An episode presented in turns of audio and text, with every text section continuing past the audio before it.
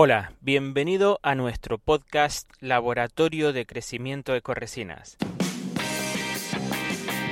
Soy Max Ubach y este es un espacio dedicado al trabajador y al emprendedor de la construcción, porque queremos compartir consejos y estrategias para mejorar tu trabajo y tu empresa, trucos de aplicación, cómo utilizar las redes sociales para tener más oportunidades y muchas más cosas interesantes para ti. Hoy quiero hablarte de cómo tratar con los clientes difíciles. Pues bien, para hoy tenía preparado otro contenido, pero lo cierto es que esta semana un buen amigo de San Sebastián, José Antonio Arjona, de la empresa Pared en Blanco, nos escribió por Instagram y me propuso este tema, de hablar sobre cómo debemos tratar aquellos clientes especiales, aquellos a los que siempre nos cuesta cogerle el teléfono, digámoslo así. El cliente pesado. Me pareció una buena idea y sobre todo, como estamos empezando con estos podcasts, aunque ya llevamos con este ocho episodios, que se dice rápido, pero que cuestan mucho, pero se hacen con un montón de ilusión, ya empieza a dar gustito, y sobre todo por el contenido que va quedando, ¿verdad? Eh, y que podemos al final escuchar siempre que queramos.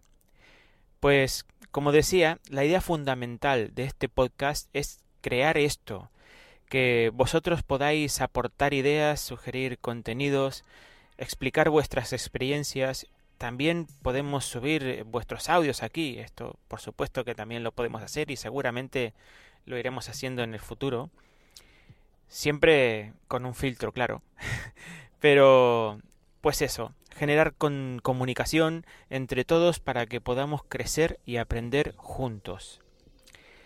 Hoy estoy una vez más aparcado al lateral de, una carretera para hacer este audio. Y, y, bueno, voy a hablar de esto, ¿verdad? De cómo, cómo intentar trabajar o hablar o tratar a este tipo de cliente. Por eso he pensado que, para animaros a dar el paso también, como lo ha hecho José, he puesto prioridad a su sugerencia. Así que allí vamos. Lo primero que he hecho cuando me he puesto a pensar en este tema es trazar cuatro o cinco puntos importantes que yo creo que debemos tener en cuenta a la hora de trabajar con este tipo de cliente que podemos llamar pesado. Antes de, bueno, antes de abordar este tema con, con, seriedad, vamos a poner un poco de seriedad, quiero explicar una historia que, que nos pasó hace por lo menos 11 o 12 años sobre un cliente. Y que para ser educado mm, voy a llamarlo difícil. Pues aquella vez resultó ser una clienta difícil. Pues resulta que en aquellos años Ecoresinas aún no había nacido. Teníamos una empresa de aplicaciones que se llamaba Artisans Continuous, que todavía está la web por ahí dando vueltas. No la quitamos por, por un poco de nostalgia. Y hacíamos eh, obras de impermeabilizaciones, pavimentos continuos, pero sobre todo hacíamos obras de microcemento. En esa época trabajábamos juntos mi hermano Walter y mi padre Ernesto, que muchos lo conocéis, y que ya está jubilado, y eran momentos de mucho trabajo y difíciles a la vez, pero muy bonitos porque eran años de aprendizaje que los recuerdo con mucha emoción porque fueron las bases de, del tiempo que vivimos hoy. La anécdota va de que era una obra que estábamos haciendo en una casa donde iba toda entera de microcemento, paredes, suelos, cuartos de baño. Era un piso en Barcelona, pero no era pequeño, eran por lo menos unos 100 metros cuadrados, y ya llevábamos tres colores aplicados. Sí, tres colores aplicados. Nos habían cambiado tres veces de color. Problemas de, dinero está claro que, que no había, pero la indecisión era enorme. Y el cambio de colores mm, por tres veces podría ser, claro, una anécdota, pero lo cierto es que no.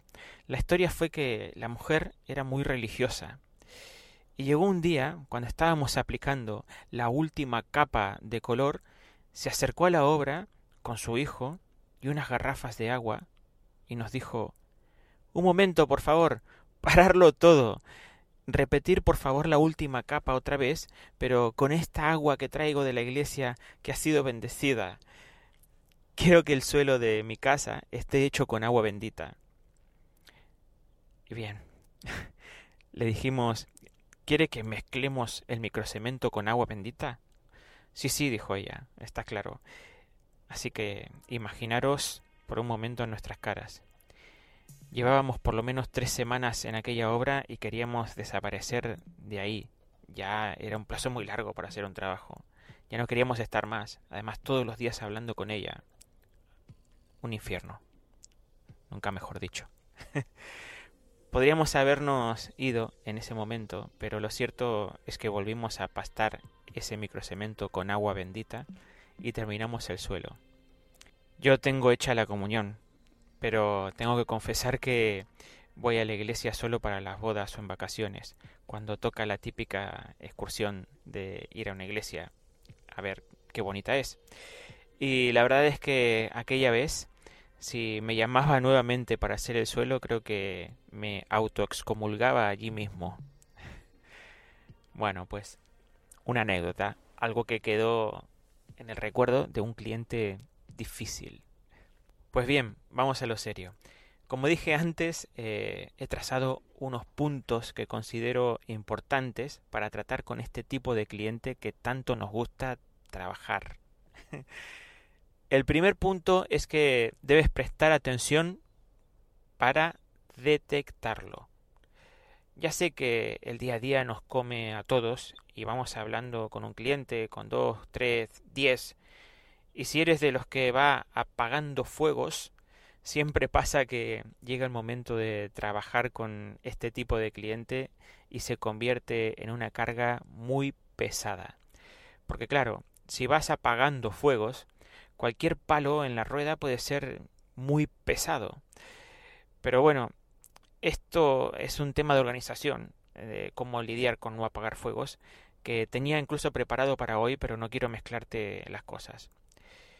Así que si no eres de los que va apagando fuegos, eh, este tipo de cliente te saca de tu organización, te saca de un lugar que estás, que hoy, bueno, un lugar que hoy está muy de moda, de que mucha gente habla de él, y es de tu zona de confort. Digamos que este tipo de cliente te exige y te saca de tu preciada zona de confort. Por lo tanto, ves atento, porque si no lo detectas a tiempo, puede ser un dolor de cabeza, y esto va de detectarlo, para estar preparado y saber abordarlo, para que el paso de este cliente por tu día a día no sea un dolor de cabeza justamente para ti. Si lo has detectado, pasemos entonces al punto número dos, y es plantearte si realmente quieres trabajar con este cliente. Es decir, Recuerda lo que hemos hablado en audios anteriores y fíjate si este tipo de cliente está dentro de tu perfil de cliente ideal. Porque si no lo está, sencillamente yo lo descartaría. Es preferible gastar energías en encontrar otro tipo de cliente que se adapte a tu tipo de cliente ideal, en lugar de trabajar con alguien que solo te va a generar problemas. Porque imagínate, si además de pesado y difícil, es una persona que no cumple con otros requisitos como por ejemplo que te pague a tiempo o que no respete tu trabajo, pues ya trabajar con este tipo de cliente tiene que ser una verdadera locura, una pesadilla. Así que si no es tu cliente ideal, lo mejor es apartarte y decirle que no puedes hacer el trabajo, eh, o no puedes hacer el trabajo en ese momento, o decirle que pasarás el teléfono a algún compañero, y no es por pasar el muerto a otro, sino decirle te buscaré a alguien y bueno, vamos dilatando el tema. Y, o ponerle una barrera de acceso muy elevada, como el precio, por ejemplo, o condiciones de pago muy ajustadas, en fin, diplomáticamente apartarlo de tu camino. Ahora bien, si me dices que este cliente encaja al 90% con tu cliente ideal, porque siempre te da trabajo, te respeta, te paga bien, es agradecido, y lo único que tiene es que está todo el día detrás tuyo al teléfono y preguntándote de todo, o también puede ser que estés pensando que tienes que trabajar con él porque estás empezando o porque vienes de una mala racha y no puedes permitirte perder el trabajo, entonces lo que viene en adelante que te voy a explicar te va a interesar. Pues en el punto número 3, una vez que lo has detectado y has decidido trabajar con él, para que el tránsito de la obra con este cliente sea sencillamente más fácil, lo que debes hacer es anticiparte. Un cliente pesado es más pesado todavía cuando no tenemos respuestas a sus incansables preguntas o cuestionamientos. Y si no tenemos respuestas, es que no nos hemos preparado para dar estas respuestas. Por lo tanto, debes anticiparte. Es importante estar preparado. Si ya lo conoces y sabes lo que quieres o lo que quiere él, entonces prepárate para ese momento. Si le gusta saber, eh, por ejemplo, cómo vas a planificar tu trabajo, prepara un planning por escrito para saber qué decirle en cada momento. Si es de los que te llaman a cada rato, será que busca respuestas a esas preguntas, por ejemplo. Así que concéntrate en hacer un trabajo que lo deje sin preguntas. Y no hablo de hacer propiamente dicho el trabajo de ejecución de la obra, un buen trabajo de ejecución de la obra, sino un trabajo pensado desde la comunicación que vas a entablar con él, porque es en este terreno donde él se convierte en un pesado. Podrás decirme que esto es un coñazo, pero te recuerdo que salir de la zona de confort es incómodo. Y te recuerdo, por otra parte, otra vez que en el punto número 2 decidiste trabajar con este tipo de cliente. Si no, apártalo. Así que ahora siguiendo con esto de anticiparte, te voy a dar una clave que es el punto número 4, algo que le dejará sin habla y que tú vas a salir reforzado como un campeón. Y es que, además de anticiparte, debes sorprenderle. Si consigues sorprenderle, ahí le has dado. Te puedo garantizar que el enemigo se convierte en el mejor aliado. ¿Y cómo le vas a sorprender? Pues es muy fácil. Una vez te has anticipado y has pensado en sus necesidades para que no te pille desprevenido a la hora de responderle, entonces simplemente comunícale estas necesidades antes de que él te las pregunte. ¿Y esto cómo se hace? Pues muy fácil. Redacta por escrito y entrégale ese planning detallado de tu obra, que él pueda saber en todo momento qué vas a hacer hoy, por ejemplo, eh, a qué hora te vas a ir y a qué hora vas a venir mañana. Y luego, por supuesto, respétalo. Comunícale por adelantado siempre las fechas de reuniones con él. Por ejemplo, si la obra dura una semana, proponle tres encuentros durante la obra, uno al inicio, otro a los dos días y otro al terminar. Y dile que se prepare preguntas que tenga que hacerte para ese momento. Esto te va a parecer muy chulo, pero esto te va a ayudar, si lo haces con respeto, esto te va a ayudar a marcar autoridad y profesionalidad.